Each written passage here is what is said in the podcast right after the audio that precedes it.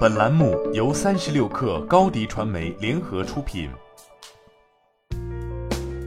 本文来自三十六氪作者张一驰。美国当地时间五月六号，特斯拉发布二零二一影响力报告。本次报告从公司治理、公司文化、环境影响、产品影响以及供应链五个方面解析公司影响力，并对未来愿景进行展望。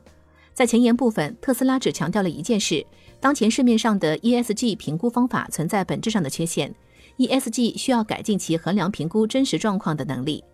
马斯克为何对当前 ESG 报告评判标准如此愤怒？在长达一百四十四页的报告前言中，只强调 ESG 的缺陷，原因在于 ESG 报告目前过于看重衡量风险回报的价值，从而忽视了应该对世界产生的真实积极影响。四月二十三号，马斯克在推特上炮轰比尔盖茨花费五十亿美金做空特斯拉，却同时邀请马斯克参与他在气候变化方面的慈善活动。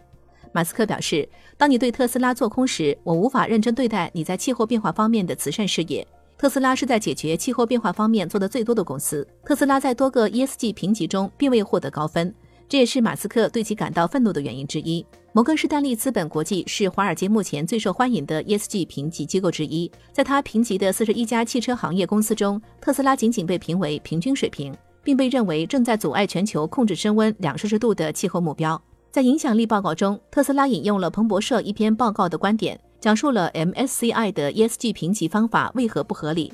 以麦当劳为例，二零一九年麦当劳相比二零一五年二氧化碳排放量提高了百分之七，但因其在办公室和餐厅的环保措施，MSCI 提高了麦当劳的评级，而并未考虑到其在供应链中增加的排放量远高于省下的排放量。除此之外，特斯拉也在报告中给出了一个 ESG 评级不合理的典型例子。汽车行业 ESG 评分时，常识下电车销售比例越大或者数量越多，评分应该越高。然而，现实是，仍在大量生产油耗量大的汽车厂商，只需要在制造过程中略微减少碳排放，即可大幅度提高 ESG 评分。在这套评分系统下，一些石油和天然气公司获得的评分都高过特斯拉。这些评分经常忽视或者错估汽车运行时的碳排放时对环境的影响。虽然在制造过程中，特斯拉每辆车的平均碳排放会略高于燃油车，但在使用过程中，其碳排放量远小于燃油车。特斯拉电车全生命周期碳足迹取决于当地绿电以及核电的使用比例。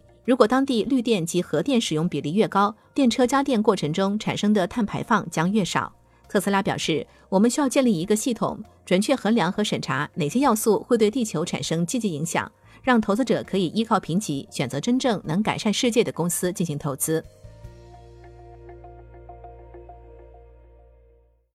你的视频营销就缺一个爆款，找高低传媒，创意热度爆起来，品效合一爆起来。微信搜索高低传媒，你的视频就是爆款。